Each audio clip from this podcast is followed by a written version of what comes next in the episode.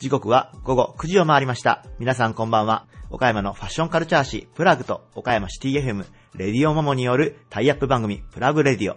パーソナリティのヨンクロです。今週も1時間よろしくお願いします。プラグレディオは地元リーダーへのインタビューを柱にした番組です。雑誌プラグの中に Various Leader という連載企画があり、毎号、たくさんの地元経営者や政治家をはじめとしたリーダーの皆さんにプラグからの質問に答えていただくという紙面を展開しています。現在はリーダーの皆さんにいただいたお答えを紙面に、そして詳しい内容をこのプラグレディオで放送させていただくという雑誌とラジオの連動企画となっております。それでは早速参りましょう。岡山地元リーダーたちの試行錯るバリアスリーダー。誰もが知る有名企業から岡山の隠れたすごい企業まで約200名の皆さんへプラグ編集長山本とエディターの四九郎がインタビューしてきました。毎回の放送ごとに数名ずつインタビューを公開しています。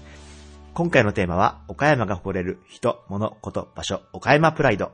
岡山の偉人や隠れた名スポットなど、県内や元より、県外の皆様にもお届けしたい岡山の魅力を大公開します。今回のゲストは、株式会社ジョンブル代表取締役、北川幸宏さん。黒住教教主、黒住宗道さん。フィンズベリーパーク代表、小川由美さん。株式会社三井開発研究所代表取締役社長、三井光一さん。ブライダルミワツ代表取締役社長、清水蘭さん。修実大学修実短期大学副学長兼経営学部長、杉山新作さん。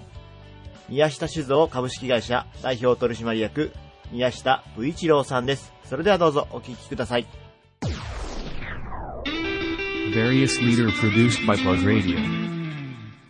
ジーンズをベースに展開するアパレルブランド、ジョンブルを経営。株式会社ジョンブル代表取締役社長の北川幸宏さんです。よろしくお願いします。はい、よろしくお願いします。えー、もうね、全国飛び回られてて、今日も実はもう東京から飛行機で岡山に帰ってこられてはいすぐの収録で。です すいません、ありがとうございます。北川社長。はいえー、では早速、えー、社長に今回のテーマについてお伺いしたいと思います。はい岡山が誇るべき人物、言場所、岡山プライド。えー、北川社長は何を挙げていただけますでしょうか？はい。えーっと、一つだけに絞るというのがちょっと大変難しかったので、はいちょっとすごく総括的な、あのーキーワードになってしまうんですけども、はいえーちょっと今考えたのが、まあ、シャイな県民性と、はいそしてその人のつながり、はい。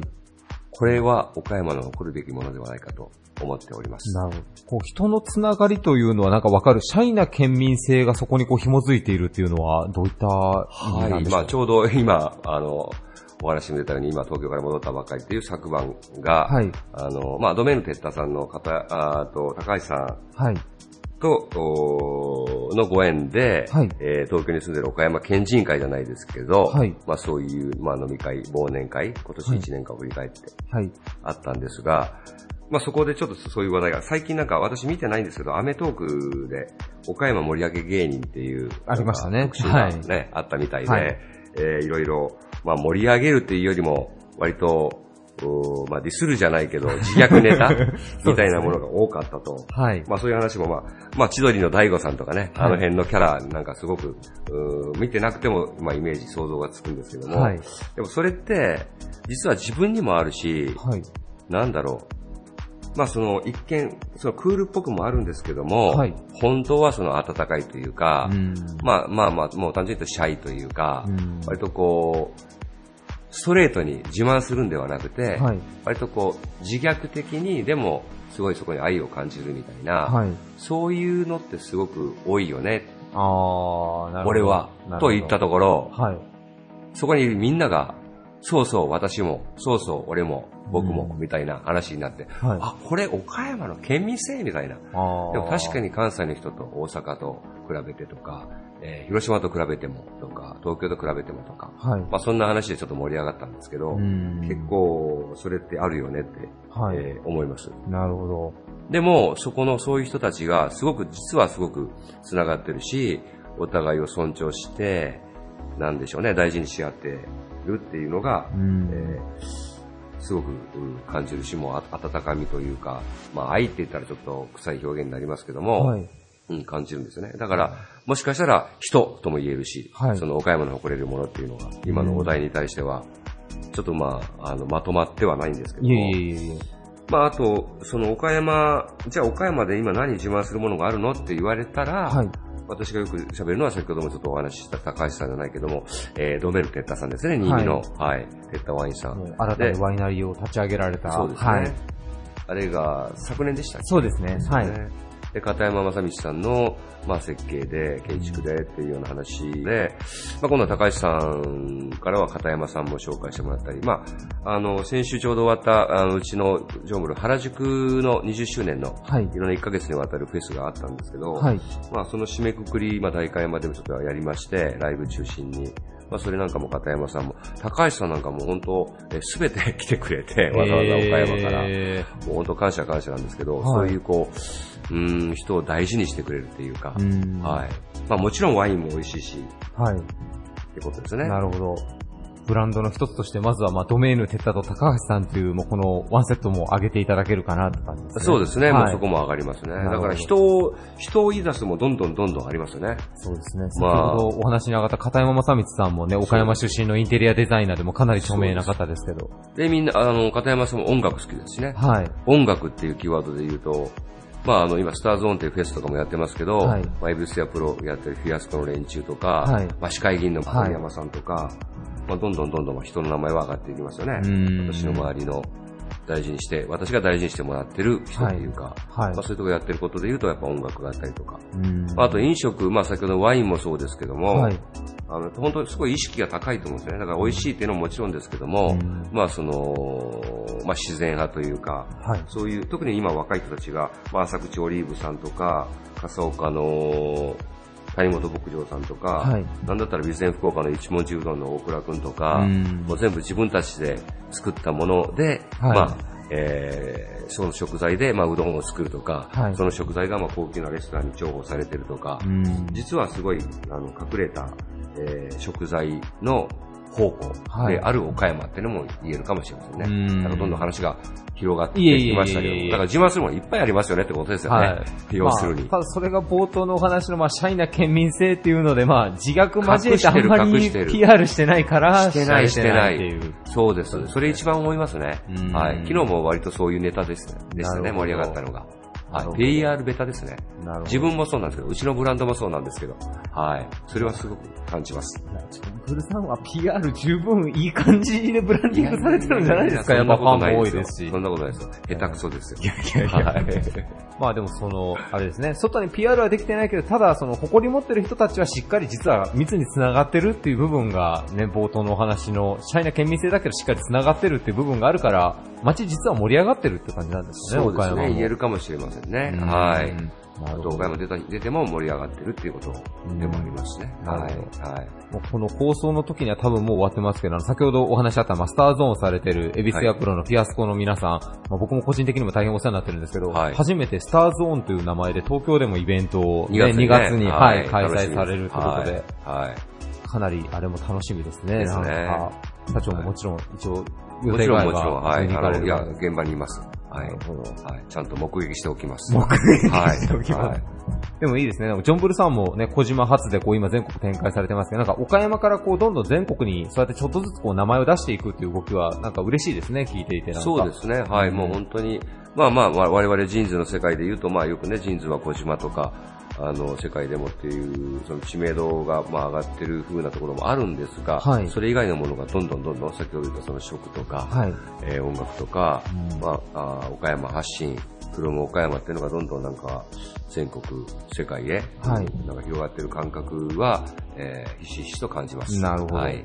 こう北川社長も常にこう、まあ、感度が高いというか、今活躍されてる方のこう、人の渦というか、なんかこう、そのコミュニティしっかりこう、いつも掴まれてるなと思うんですけど、やっぱ社長の場合、まあ、音楽とかファッションとか、そういうのを起点にこう、人が繋がっていくことが多い感じですか、北川社長の場合は。そうですね。まあ基本やっぱりそうなりますね。本業である服と、うんまあ、まあ好き、趣味といいますか、まあライフワークというか、まあ音楽。うんで、まあでも自分でそんな別に全然そういう繋がっていこうっていう意識は、むしろこれがまた私もシャイな人間なので、自分からってのは全くないんですけど、本当におかげさまで、こう皆さんがこう繋いでくださるというか、はい。まあそういうなんか、だからまあそうですね、そう触媒を持ってれば、うん。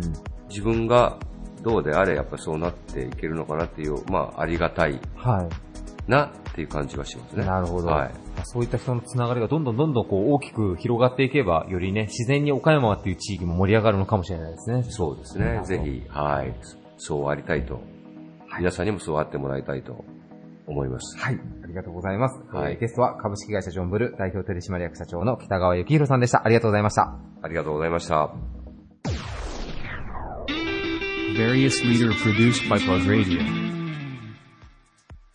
日の出を拝む日配を重んじ、感謝を持って日々の生活を送ることを教えの中心とする立教204年の三世紀を歩む神道教団、黒住教教主黒住宗光さんです。よろしくお願いします。よろしくお願いいたします。えー今日も黒住教の、まあ、霊地、神道山に取材に来させていただいているわけなんですが、はいえー黒住さんには、えー早速今回のテーマについてお伺いしたいと思います。はい岡山が誇るべき人物言葉書、岡山プライド。黒住さんは何を挙げていただけますでしょうか、えーこの場所ということを申し上げたいんですが、はい。あー私たちの本部なるこの場所、黒住教の本部があるからすごいということではなくって、はるか太古の昔からとても重要な場所であります。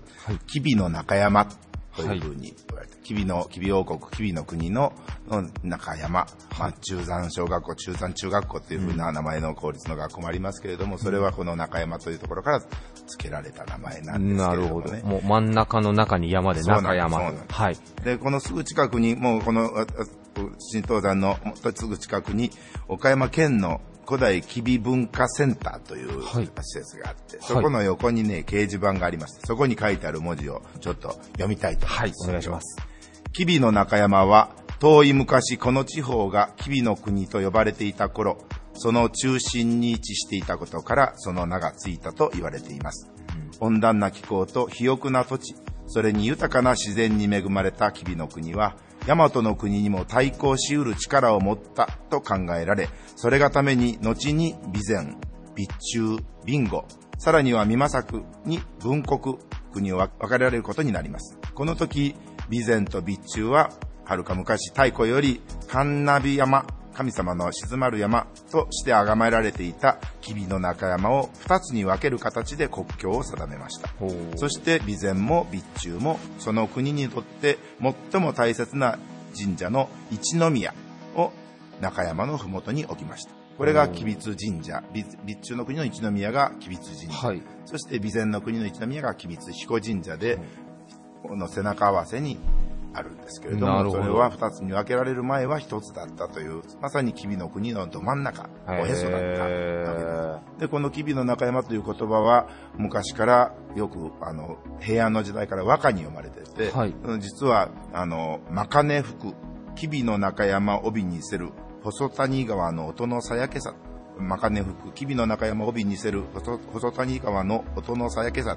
まあ、この歌の意味を解説する知識はないですけど、まあ、あの、ちょっとはできますけれども、はいでも何に載ってるかって言ったら、古今和歌集に載ってるんです。へ古今和ー。歌集と新古今和歌集というのがあって、新古今よりも古今の方が古いんだろうなということは誰でもわかると思うんですけど、はいはいはい古い方に載ってるわけですよ。ーで、誰が読んだかわからないけど、読み人知らずとしてでも、日々の中山を帯にせるという言葉が読み込まれてうんて、それから有名な百人一首に登場する100人の人たちが、その100人一首に登場してるわけじゃないけども、吉備の中山という言葉を読み込んだ歌をあの読んだ人が5人、5人いるんです。という、まあね、すごくその昔、太古の昔から吉備の国の凄さ、そして吉備の中山というところの、えー、すごい、すごいところは昔から。なぜそう、そうかと言ったら、やっぱり吉備の王国というか吉備の国が、それだけここに説明してあったように、大和の国に対抗しるぐらい、まあ力というかね、お金というか、情報力というか、あいろいろ持ってたんだと思います。はい。その中心になってるのは、よく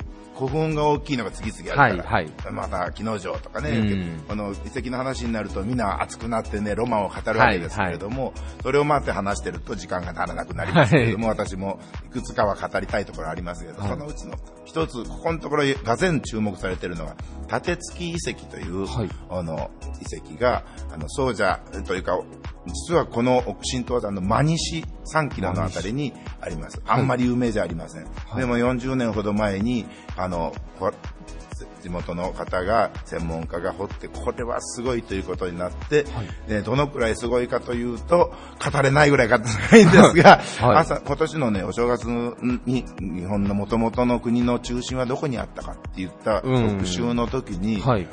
あのもしかすると瀬戸内だったかもしれない。うん。日々の国だったかもしれないはいということを特集された時の一番のこの根本がこの縦付き遺跡というところで、そこから出土したものが、と全く同じ形をしたようなものが、その何十年か後に、あの、奈良県で、あの、発掘されてて、何十年か後ですよ。だからこっちの方が古いんですよ。はい。そしてそのな奈良のあたりで発掘されたものが中心となってるあたりが今度世界遺産にもなってるあたりでそこがもしかすると日本の中心だったかもそれよりも前に何十年か前にここの地にあってはい。ということで、本当は夢は膨らむし、このうん、あの、まあ、昔はすごかったんだね、今は点々点となっちゃいけないんだけれども、じゃあ日本、岡山の人がまずね、そういう部分に、絵も、だけで誇りで昔はすごかったということではよくないけれども、うん。そういう歴史というか、太古のロマンにも、あの、思いを馳せながら、はい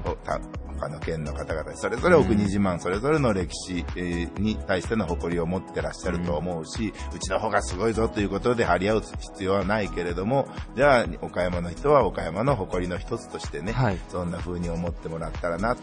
で、本当にあ、あ後で結果的にすごい不思議だな、ありがたいなと思って、あの、最近 Google マップで調べられるから、はい。こんな立て継ぎ遺跡がどのくらいすごいかというのはこれからだんだんと解き明かされていくと思うんだけれども、はい。そこがお祈りしてた場所であることは間違いなくって、ストーンサークルみたいなものが残ってるわけですよ。はいそのど真ん中に、この Google マップの、あの、い移動の分を置いて、そして我々が毎朝今朝も拝んだ日杯のところを拝んでるところを当ててみたらね、北緯34度、39分49秒という秒まではい。ぴったし同じところなの。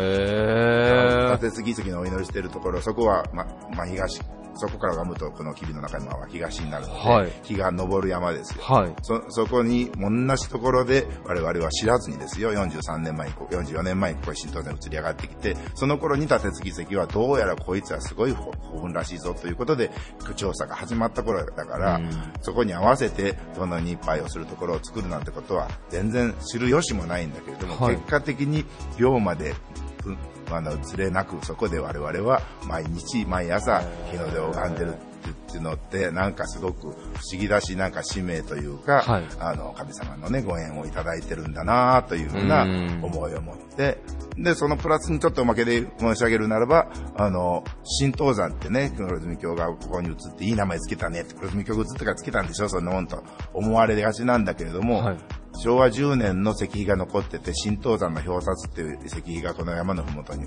あってうん、だからその名前も結果的に、あの、なあのいい名前だから移ったというよりも移った後でそんな風に呼ばれてきてたっていうことも知ってへー、まあ、嬉しいような、結果的にもうちの宣伝になっちゃいけないんだけれども、でも日々の中山っていうところは、本当にあの大切なところだっていうことを、まあうん、県内内外の方に知ってもらいたいなと、なるほどお話をしました。調べていけばどんどんミステリーというかもうロマンがどんどんどんどん出てくるような場所なのかもしきっかけ、れないですね。キーワードさえやったらどんどん調べられる時代なので、はいどどうぞそれがきっかけになったらいいなと思います。なんかこう、昔からこう、キビの国がまあ日本でも一番力を持ってた国だみたいなロマンの話は僕も何度か聞いたことあるんですけど、なんか今、黒住さんのお話聞いてて逆に、キビの中山っていう、まあ昔の人が崇拝するぐらい、まあそれだけ魅力があるものがあったから、ここにそういうものがあったのかなっていうのも思ったりもしますけどね。そうね。絶対ね、あの、ち力、力いっぱい持ってたけ国じゃないと思うよね。うんあの、あの、ちそれこそ邪馬台国がどこにあったかという話なわけだけれども、九州の場合はやはり、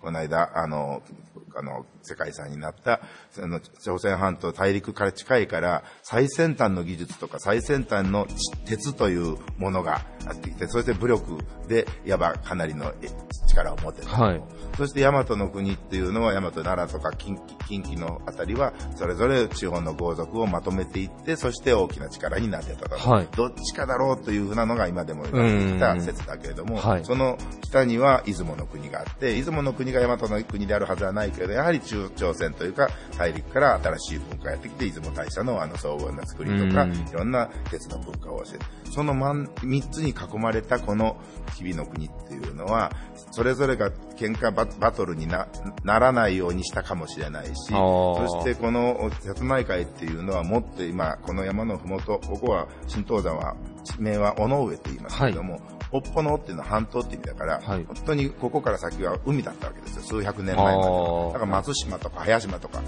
あの島ばっかりでしょ、地地名,、はい。地名は。はい。北長瀬とか、み長瀬とかいうのは、海岸という意味だから、ずーっと今、土があるところは、ほんの数百年前まで海だったわけ。その瀬戸内海すごく大きかったことは間違いなく、うん。そこをこの東西にあの九州から大和の方に移動する時の交通の要所であって、この力を、ここの地の力を持ってる人たちっていうのは、それをいわば仕切れるわけよね。はい。力がなくてもはい情報量と交通網の要所を持ってるっていうのは、すごくいわばパワーバランスの上でも大きな働きをして、先ほどの地名からこう、郷土史を探っていくっていうのも面白いかもしれないですね、確かにそう。そうそうそうあの、ちなみにもう、この、吉備の中山のど真ん中の新東山に黒住京さん本部があるわけなんですけども、あの、宝物館といって、まあ、美術館的な感じでも、あの、はい一般の方も、あの、見てね、中、あの、内覧できるそうなので、ぜひ、あの、まず皆さん足を運んでみていただけたらなというふうに思います。えーゲストは黒住京教主、黒住宗光さんでした。ありがとうございました。どうもありがとうございました。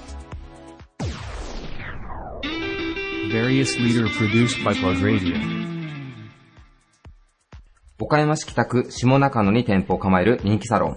サロンワークはもちろん、クリエイティブ活動にも注力し、数々のコンテスト受賞を誇ります。フィンズベリーパーク代表の小川由美さんです。よろしくお願いします。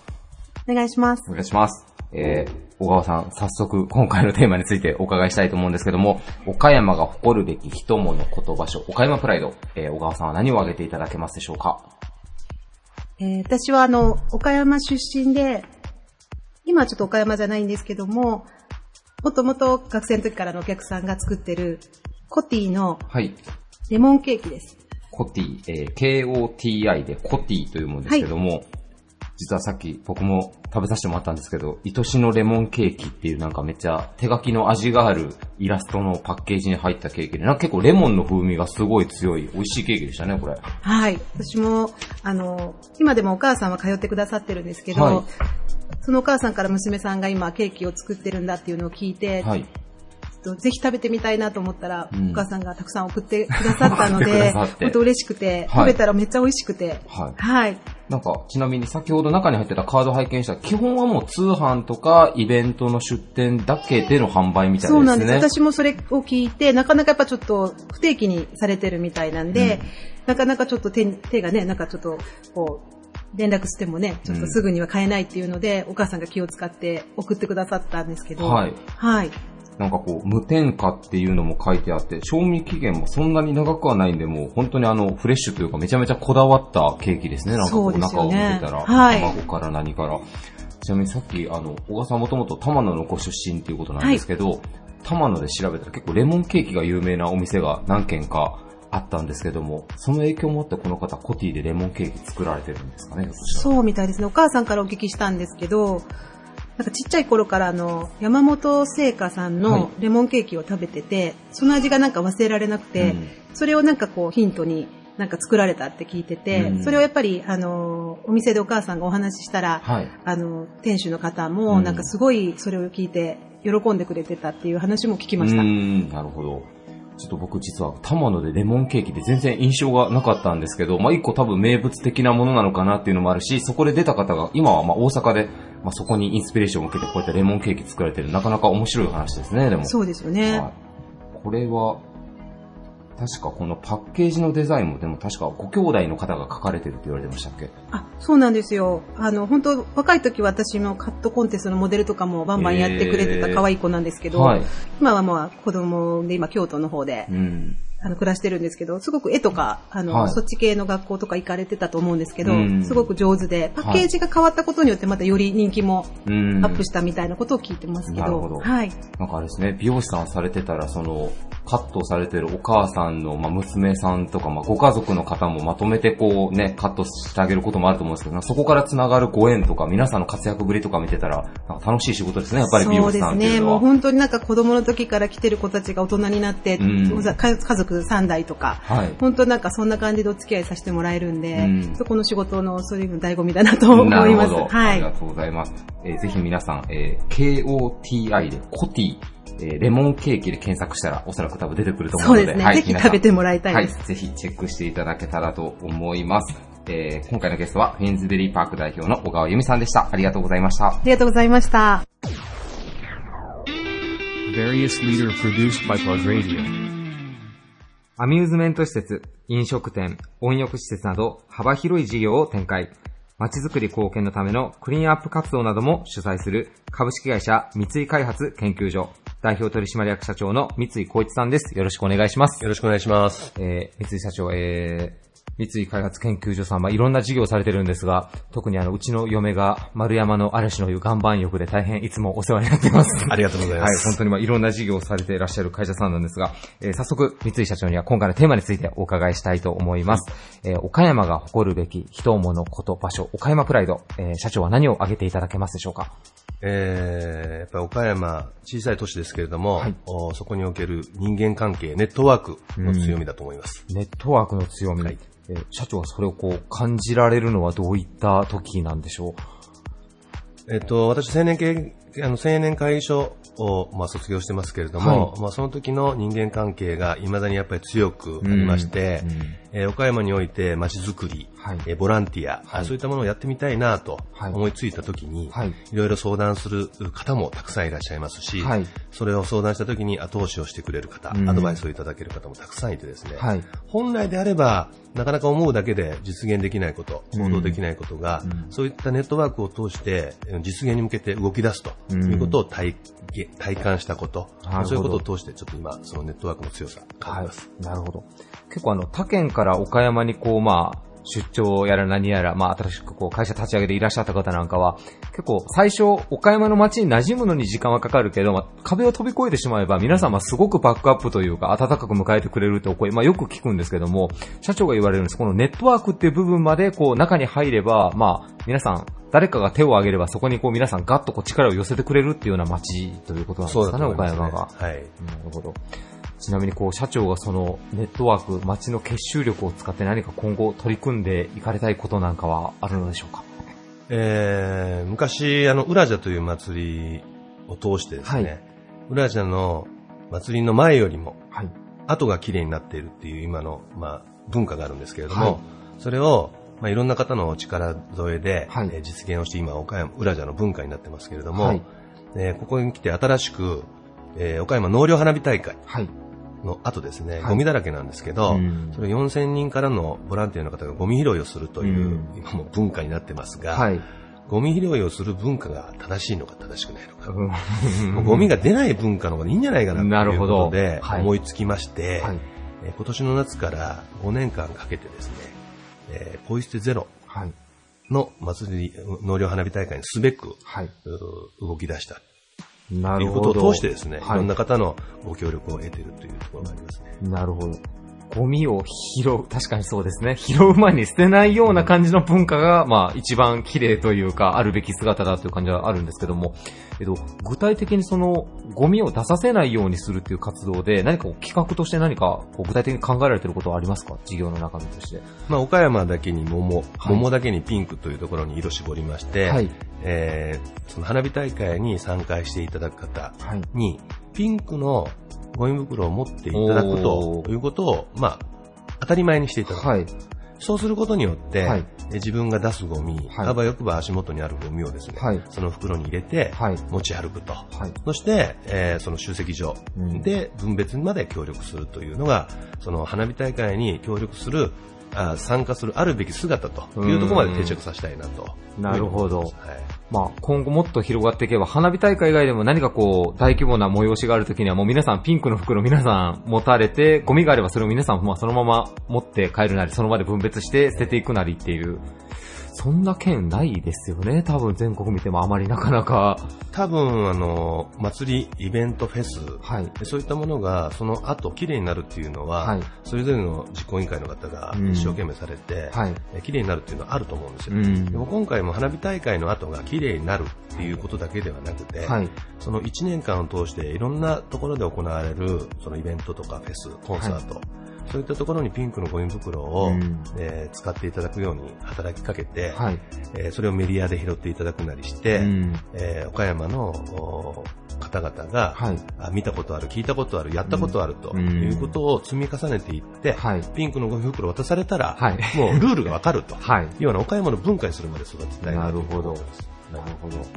ただ、ゴミを拾いなさいとか捨てないようにしてくださいって何かそういう分かりやすいアイコンというか、もう文化みたいなものがあった方が自然にちっちゃい子もちね、それをずっと見て育っていけば、それが本当に街の文化に成長していくような気がしますね、確かに。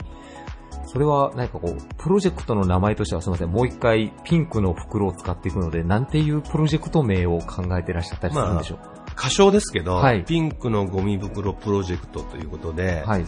まあ、ピンクのプロジェクトで PP 事業ということで仮称をつけてみんなでこう今働いて一生懸命取り組んでます。なるほど。社長の中でそれの、まあ、一旦の節目というと、まあ、5年後の花火大会でどこまで定着してるかってところに今チャレンジをされていらっしゃるっていう感じですかね。でも今年、あの、1500人の桟敷席対象にテスト的にやってみましたけれども、はいあの、桟敷席ですから、はい一般観客よりも、はい。あの、まあ、意識の高い方々はいが多いんですけど、はい。それでも一般の参加者の中高生の方がうんわざわざ近寄ってきて、はい袋いただけますか？みたいな声掛けがあるんですね。へで、こんな生きったやつらがピンクのゴミ袋 もらって何使うんかなと思って、実ははい追いかけたんですよ。その子たちが何するか。すると、はい自分が出したゴミはい。をちゃんと入れて歩きながら、ゴミゴミ。ゴミ捨て場で分別をしてくれてるっていう姿を見て、はい。まあ今の子子供たちに対してうん、競技競技の子はと言いますけど、はい捨てたもんじゃない。なるほど。これはできるとはいいうふうに確信しましたけど。それはもう素敵な一番代表的なストーリーになりそうですね。なんかこう、人に伝えるときに。なるほど。ありがとうございます。えー、三井社長に挙げていただいた岡山プライドは、まあ、岡山の何かやるときの、まあ、ネットワーク、はいえーそして、今後皆さんに注目していただきたいのが、ピンクのゴミ袋プロジェクト。えー今後、まあ、岡山の風物詩という言い方が合ってるかどうかわかりませんけど、街中を彩る一つの文化になるかもしれません。皆さんぜひご注目ください。えーゲストは株式会社三井開発研究所代表取締役社長の三井光一さんでした。ありがとうございました。ありがとうございました。Various leader produced by Plug Radio. 婚礼貸衣装をメインにウェディングをサポートする総合ブライダル会社、ブライダル三松代表取締役社長の清水段さんです。よろしくお願いします。よろしくお願いします。えー清水社長はあの、総社の商工会議所の方の回答もこう長く務めていらっしゃる方なんですけども、えーそんな清水社長に今回のテーマについてお伺いしたいと思います。えー岡山が誇るべき人物こと場所、岡山プライド、えー社長は何を挙げていただけますでしょうか？はい。備中高松城水攻めで切腹した清水宗春です。清水宗春さん。えーもう今日だいぶ歴史の勉強ができる気がもうプンプンしてきたんですけども、えー実はね、清水宗春さん、えー社長のもうご先祖様に当たるんですよね、確か。そうです。はい。私が20代目になります。20代。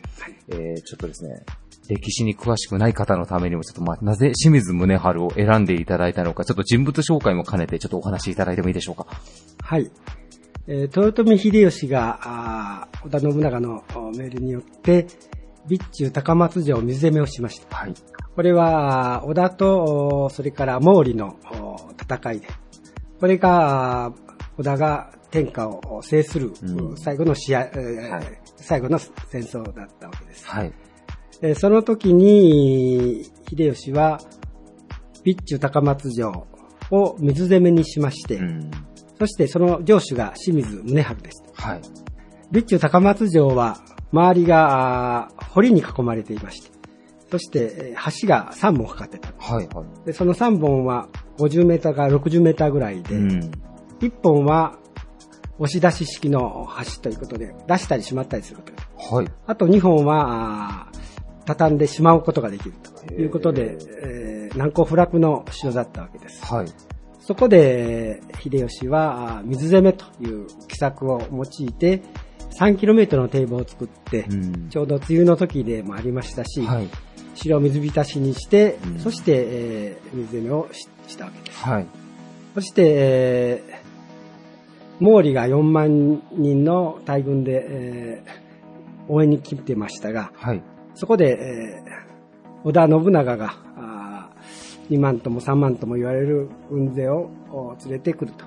その先方として明智光秀が来るということだったわけですけれども、お明智光秀は謀反を起こして、はい。織田信長は本能寺で、えー死ぬわけです。はい。で、その死んだの豊臣秀吉は、えー宗春には隠して、えーもう宗春も非常にえー厳しい、まあ、あの、お水攻めで、えー状態でしたので、はい。えー上兵5000人、そして毛利とお織田が和睦をできるなら、うん潔く死にましょうということで、えー切腹したと。はい。で、そのことによって、えー秀吉が天下を取れたという、うんそういう歴史的な転換点になる。なるほど、なるほど。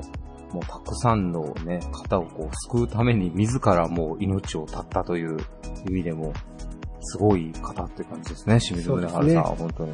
なんかあの、だいぶ前にあの、うちのプラグの取材で、まあ、岡山のお土産物を皆さんに経営者の方にあげていただくときに、確か社長その時に水攻めまんじゅうっていうのを確かあげていただいてたはいようなのを思い出したんですけども、まああの、大河ドラマでもね、そこのあの、水攻めのシーンっていうのは結構ハイライト的に扱われたりとかもしますけども、まあ結構歴史的なワンシーンがまあ、岡山で起こったという。で、まあさらに、そのね、清水宗春さんの切腹っていうのはどういう意味があったかっていうのは、なんかもっとよく知っていただきたいような気もしますね、そこは。そうですね。うん。そして、あのーまあ、切腹する時も、おその、堀に船を浮かべて、はいそして、えー森軍が4万、そして、えー秀吉が3万、そして上兵が5 5000、7万5千人が守る中で、えーまず最初に、まあ、いその、酒盛りをおいたしました。はい。で、その後、お兄の月星が歌う聖願寺に合わせてえー一枚回りまして、そして時世の句を書いて、あと、お切腹をして解釈をつけた。はい。このように、まあ解釈をつけたり、それから一足まったりとかいうのは、この宗春が初めてしたというふうに言われています。その作法というか、もうそれも宗春から始まったと。と言われてますね。すいません、ちょっともう言い方がもう不謹慎極まりないですけど、7万5千人の前で酒盛りして舞を踊ってから腹を切るってなんかもう一大イベントのような イメージするとものすごい絵が頭に浮かんでくるんですけども、そこまでの方に見守られながらこう命を絶った方っていうのもね、その時代でもなかなかいらっしゃらないんじゃないかなというふうに思います。歴史上おそらくこれだけの観客、観客でもないですけど、というのも言い方がおかしいですけど。あの、中で、えー切腹したというのはないんじゃないかえな。清水家の方はやっぱり代々そのシーンっていうのはこう、まあ、語り継いで、やっぱこう、お父さん、おじいちゃんからずっと教えてもらってきてるっていう感じなんですか？そうですねん。やっぱりこう、えーまた、それから宗春が、あ長男、まあ、影春というんですけれども、はい当時12歳ですけれども、はい。その長男に、うん遺言状を送ってるわけですよね。はいあの影春はあ小早川のまあ人質になってたので、はい。まあ、その内容の中に、まあ、人生のお生きるう生き方というのを書いてまして、はい。えー特に、まあ、あのお上位三要ということ上位というのは上の下の意見をよく聞いて、はい。三要というのは経理をよくしなさいうん。ということを言ってるわけですね。はい。で宗春も非常にその経理の方をよくして、その後、まあ、軍備を整えなさいというのを書いてるんですけれども、はいおお城も大改造して、えー鉄壁の守りにして、はい。また、神仏にも非常に造形が深かったので、えー、吉備神社というのが岡山にあるんですけど、はいそこにうん何百メーターの回廊があるんですね。はい。それを大大修理をしたとかいうのも伝わっています。えーじゃあ今もう、まだ未だに岡山の街中を見てても、まあ、清水家が、の功績というか、なんか足跡みたいなものは、こう、いろんなところで見て取れるって感じですね、本当に。なんかこう、まあ今、社長はまあこう、ブライダルを中心にまあ会社を経営していらっしゃるわけなんですけども、何かこう、宗春の生き様からこう、経営に生かされているようなことっていうのは何かあったりされますか？そうですね。先ほど言った、やっぱり経理をよくしなさい。うん。えーそして、えー質素契約にしなさいというのも書いてるんですね。うん。で、人に気を使って、決して威張ってはいけない。はそういうのを息子にこう伝えてました。い。なるほど。やっぱりそういう、こう、人に対して優しくそして、また、あー一生懸命頑張って、それが成功するもしないも、天も、恨まず、人も恨まずというような、そういうのも伝えてるわけですね。はい。あと、か勝つのも負けるも、それはいい、あのーその時の運だから、うん。頑張ったことに対して、えーそれでいいんじゃないかというようなうん、第、まあ、3つの句を息子に送ってるわけで、最初にはそういうことが書かれてるわけです。はい。なるほど。ありがとうございます。え、もうね、水攻めというのは、こう、岡山ではもうかなりポピュラーなエピソードでありますけども、できればこれを機会にね、リスナーの皆さんには、清水宗春っていう人物に対してもちょっと興味持って調べていただけるといいなというふうに思います。えーゲストは、ブライダル三松代表取締役社長の清水段さんでした。ありがとうございました。ありがとうございます。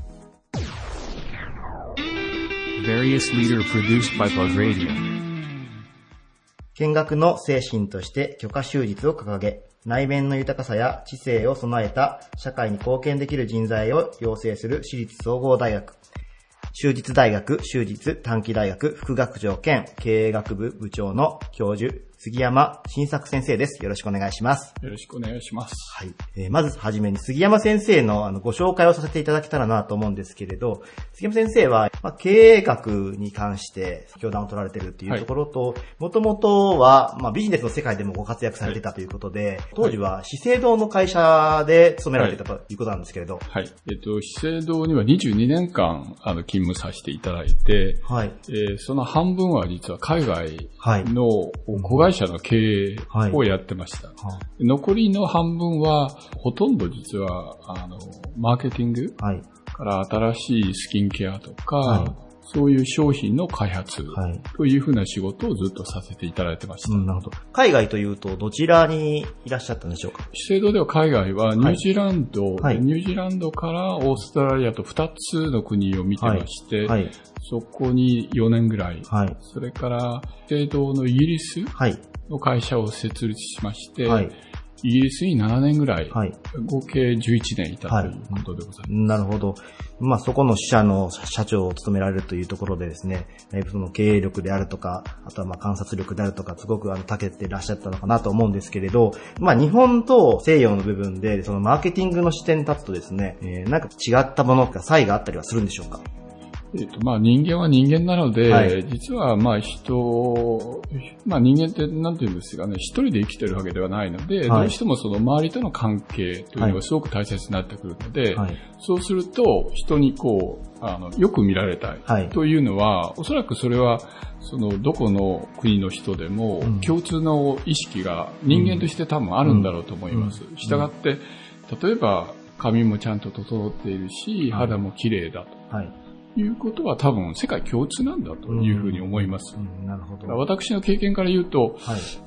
違いがあるというよりもむしろ共通項目の方がはるかに多いなと。いうのが僕自身の経験ですね。うん、なるほど。共通項が多いというのに、まあ気づかれたのもですね、やっぱ現地で実際に勤められてる、まあ、なったりしたからっていうのも大きいかもしれませんね。はい。えーその杉山先生にですね、今回のテーマである、岡山の誇れる人物こと、えー岡山プライドについて教えていただきたいと思います。杉山先生はどんなものを挙げていただいたでしょうか？はい。私のふるさとの津山洋楽を挙げたいと思います。で津山洋楽ということを挙げていただいたんですけど、津山が洋楽に突出してたということなんでしょうか、はい。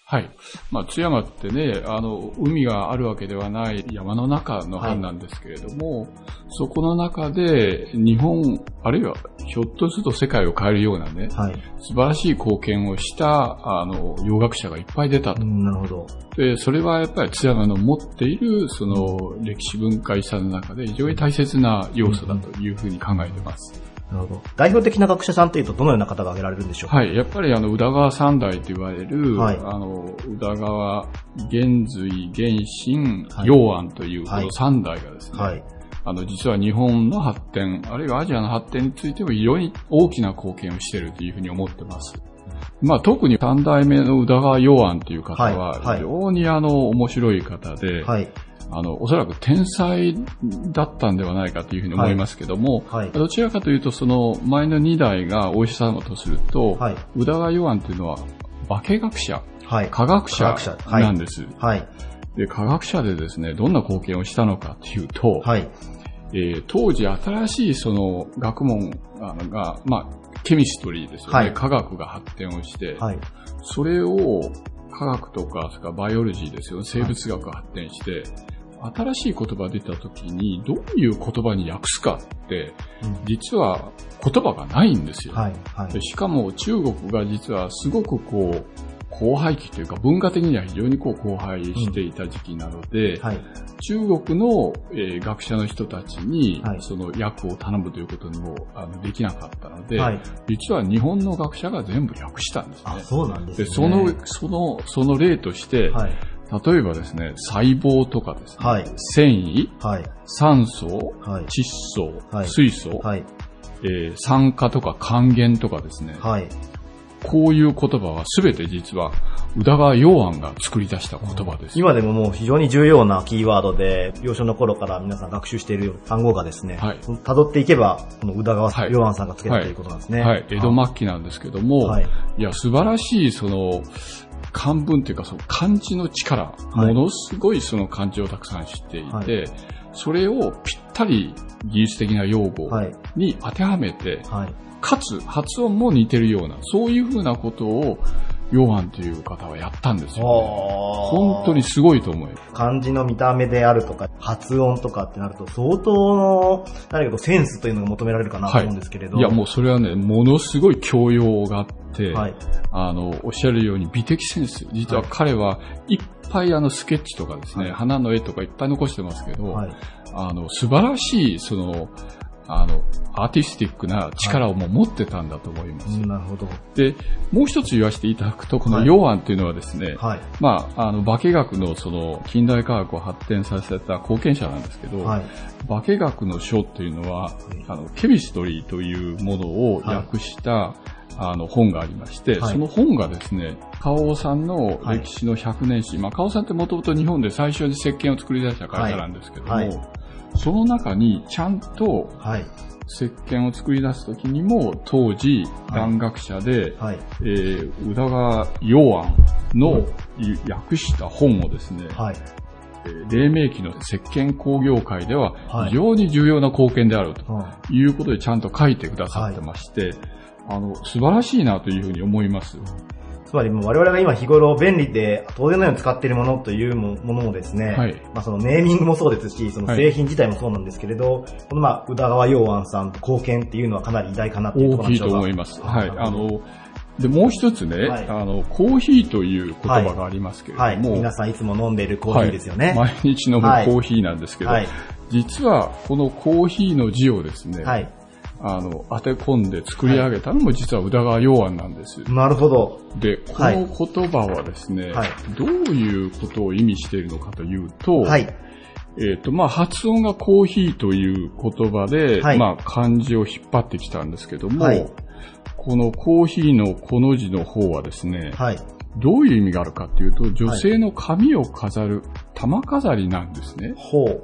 一時でそういう意味があります。はい。はい。で、コーヒーの火火の方の字は、はい。あの王様に火と書くんですけども、はいこれは玉飾りで紐の意味はいなんですね。はい。で実は、なんでこれを宇田川洋安はコーヒーの当て字にしたのかっていうと、はい。コーヒーの木で、もともとこの木になってるのは赤いんですよ。はい。はい。はい。赤い実がなっている。うんうん。でそれをですね、女性の髪飾りだはい。というところを持ってきたというのはですね、これはね、洋安のその知的センスというかね。そのレベルはすごいと思います。豊かなイマジネーション力と、センスというところで、組み合わせをしていたのかもしれないですね。で、今も実は中国語でもですね、はい。この文字が使われてまして、あはい。ただ中国の文字は応変じゃなくて、はい口変に変えてますけども、はい。はい。でも元々はコーヒーの字をこういう形に訳したっていうのは、うん。実は日本の学者の宇田川洋安だったのははい中国でも認められてます。うん、なるほど。えーぜひ皆さんもですね、日頃飲まれるコーヒーのですね、漢字を思い浮かべていただいて、その歴史を辿ってみると、それがまた岡山の津山にルーツがあったと思いを馳せながら、ちょっと飲んでいただくのも面白いかもしれませんね。はいはい。ありがとうございます。味わいがもっと良くなると思います。はい、ありがとうございます。えーゲストは、えー、州立大学、州立短期大学副学長兼経営学部長、杉山晋作さんでした。ありがとうございました。ありがとうございました。Various leader produced by Plug Radio. 日本と世界の酒文化をつなぐ総合種類メーカーを目指す宮下酒造株式会社代表取締役の宮下宇一郎さんです。よろしくお願いします。よろしくお願いします。はい。えー、まあ、岡山のえー中区西川原の地にですね、まあ、本当に歴史深い建物とともに、宮下酒造株式会社さんという会社があるんですけれど、まあ、地元でお酒をもうずっとで作られてきたということで、えー、まあ、ぜひ、あの、今日はいろいろなお話をですね、宮下社長の方にお伺いできたらなと思っております。えーそれでは早速、えー宮下社長には今回のテーマについてお伺いしたいと思います。えー岡山の誇るべき人、物、こと、場所、岡山プライドについて教えてください。岡山の酒の歴史です。岡山の酒の歴史。もう宮下社長ならではのご回答なのかなと思うんですけど、その岡山の酒の歴史というところで、まあその挙げていただいた理由について、もう少し詳しく教えていただいてもよろしいでしょうか？はい。えー岡山はですね、はいえーもう古代から、はい。あーお米の産地でして、えーお米ができるということはそこに素晴らしい酒ができるということで、えー奈良時代にはあの吉備の豊酒ということで万葉集にも出ています。なるほど。まあ、義士和人伝でもまあそうだとおっしゃられたんですけど、ねあとはまあ万葉集の中でもですね、まあお酒というあのワードが出てきてですね、で、それを辿っていくと岡山にたどり着くということなんでしょうか。そうです。はい。この吉備の豊酒というので何かこう、エピソードがあったりされるもんなんでしょうか？ええ先ほど申しましたように、降る人の玉へしめたるきびの酒、やめばすべなし、抜きすたらばんという歌があの万葉集に出て、この中にきびの酒というのがですね、出てるんですね。万葉集の中に酒のこの名前が出てるのは、あ非常に珍しいわけですね。なるほど。じゃあまあ、お酒というテーマでですね、また歴史を辿っていくと、また違った情景が浮かんで、当時の文化に迫ることができるというようなことなんですかね。そういうことですね。はい。実はあの、宮下社長はですね、まあその、お酒だったり文化だったり歴史ということで、えーまあ、書籍も出版されてるんですけれど、えータイトルはちょっとご紹介いただいてもよろしいでしょうか？はい。えー酒は文化なり、歴史なりということで、岡山県の、お酒の歴史を、お綴っておりますので、えあさっきご紹介いただいた、まあ、吉備の豊酒というのも、まあ、その、この書籍の中では、しっかりとご紹介がある。そうですええなんか他にも何かこう、印象に残ってるエピソードがあれば教えていただきたいと思そうですね、はい。岡山はもう先ほど申しましたように、えー古代から酒どころでありまして、えーまあ、備前焼き、これも酒をその作るための壺ですし、えーその他、あ小島酒と言いまして、えー浮田秀家さんが、あ岡山城を作った時にですね、豊臣秀秀吉に献上したお酒もございます。なるまあ、歴史上の中で、その、お酒というのはですね、やっぱりこう、武士、部族であったりとか、貴族であったりとか、やはりこう、まあ、文化もそうなんですけど、まあ、特に武士で言えば士気を高めたり、まあ、勝利の美酒だったりということで、かなり象徴的な存在ですよね。おっしゃる通りです。お酒のあの発展した時期がですね、やっぱり戦国時代なんですね。これはあの、戦争するためにはやっぱりお酒を飲んでこう、元気にならないといけないというようなことからね、盛んになりました。ねあ、宮下社長もですね、すいません、あの、プロフィールをいただいているので、もう年齢が71歳ということなんですけれど、本当にもう当時の武士のごとくですね、今もお元気で、現役でバリバリ活躍されてるんですけれど、まあその、まあお話をですね、宮下修造さんの歴史の方にちょっと移らせていただきたいなと思うんですけれど、今、えー創業されてからは大体何年ぐらい経つんでしょうか？そうですね、あの、103年になります。100年を超えるもう歴史的な企業様というところでですね。で、まあその中で、これまではやっぱりこう、日本酒であったりとか、焼酎であったりとかっていうところをメインで作られていたということで、で、一つきっかけがあって、新しい分野に進出されたということで、当時のことを少しお伺いしてもよろしいでしょうか？えーずっと日本酒を作ってまいりましたが、あだんだんとですね、日本酒のこの消費量が減ってきたもんですから、何かあもっと他のお酒を作りたいなと思っておりましたら、23年前に、えー地ビールが解禁になったんですね。これはあの小さい、えー酒造会社もビールを作れるというように規制緩和になりましたので、それで地ビールをお始めることにしました。まあもう岡山の皆さんももう十分存じてると思うんですけど、まあ、ドッポですよね。ありがとうございますはい。で、またこの、解禁されてから、ええ。まあ結構中国エリアでも初と、ええ。日本全国でもかなり先駆け的な形で取り組まれたということだったんですけれど、取り組んでいこうと思われたきっかけっていうのは一体何なんでしょうか？そうですね、あの、我々、あの、ビールを作りたいということですけど、本当にビールの作り方とか、そういうことは分からなかったんで、まあ、アメリカやですね、ドイツとか、そういう外国の国に行って、で、そのいろいろと勉強してきて、えーこれなら、まあ、なんとか日本でもいけるんじゃないかということで始めましたね。なるほど。まあ、今でこそ、その町おこしの一環としてですね、そのクラフトビールなんていうのが結構ムーブメントになってきましたが、もうそういったことが起こる前から、宮下酒造さんではもう地元酒ということにこだわりを持たれて作られてたんですよね。そうですね、やはりあの、ビールもですね、大手メーカーのような大量生産、大量販売するものでないね、いわゆるクラフトのおものというのが、本当にその、受け入れられるかどうかっていうのは非常に不安だったんですけど、今はその、むしろそういうクラフトのお酒っていうのは非常にえー皆さんに喜んでいただいてます。で、まあ、ドッポからですね、また発展をさせてですね、まあ、様々な地元酒を展開しているんですけど、他にどのようなものが挙げられるんでしょうか？そうですね、ドッポを起源にしましてですね、クラフト、地元のものを使ったですね、ユニークな商品をということで、ウイスキーもおやりましたし、クラフトジンですね、えージンもお作りましたし、まあ、あの、いろんなですね、えーアイデアがそこから生まれてきましたね。ああ、なるほど。いや、あの、クラフトビールに取り組まれたことを起点にですね、まあ、様々なあのお酒に、お酒作りにちょっとまあ励んでいったという感じなんですかね。やはりあの、日本の酒だけではですね、えー限られてますので、世界の酒という視点を持ちまして、日本の酒と世界の酒をまあ、結びつけるといいますか、そこにイノベーションがあるんではないかなるほど。という発想ですね。まあ、冒頭でもちょっとご紹介させてもらった日本と世界の酒文化をつなぐと。そこです。はい。それが我々のコンセプトはいです。。で、まあ、総合種類メーカーを目指すんだということで、ええええなかなかこう、地元企業で総合種類メーカーをここまで展開されるという企業さんは、もう日本全国でももう稀なことなんですよね。そうですね、あの、なかなかですね、こう、日本酒からビール、ウイスキーとこう、世界の酒を展開するのはですね、やっぱり技術的な問題もありますし、それから作る、作り方もわかりませんし、まあそういった面でいろんな困難がありましたけど、それを一つ一つまあ乗り越えて、えー我々はその総合種類メーカーを目指すと言っております。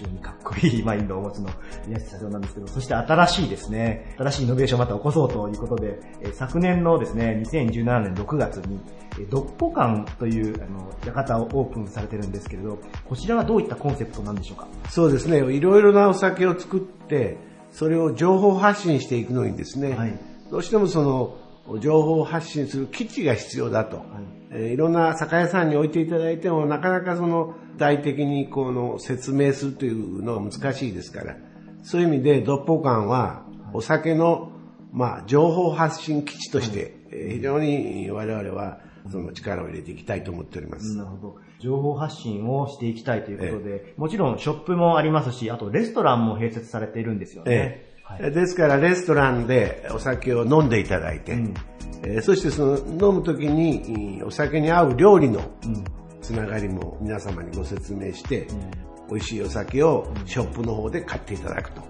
こういうまあ一連の流れになってます。なるほど。もうこちらはもうもちろんあの一般の方々も大歓迎という施設なので、えはい、ぜひ来ていただきたいですね。そうですねはい。で結構まあ県外だったり海外からもですね、まあ、ツアーで立ち寄っていただくことも多いということなので、ぜひ岡山県内の皆様もですね、えー岡山西側原ですね、にある、えードッポ館の方にちょっと訪れていただきたいなと思います。宮下社長に挙げていただいたのは、岡山の酒の歴史でした。ゲストは宮下酒造株式会社代表取締役の宮下宇一郎さんでした。ありがとうございました。Various leader produced by Plug Radio. バリアスリーダーのコーナーでした。今回も様々な岡山プライドを知ることができたと思います。番組終了後には、ポッドキャストにて配信してますので、聞き逃された方は、ぜひ、ポッドキャストの方で番組を探してみてください。また、プラグの Facebook や Twitter などでも、更新状況をお知らせしてまいりますので、そちらもぜひチェックよろしくお願いいたします。それではまた来週日曜9時にお会いしましょう。パーソナリティの4クロでした。バイバイ。This radio produced by Okayama Premium Magazine Plug. See you next week.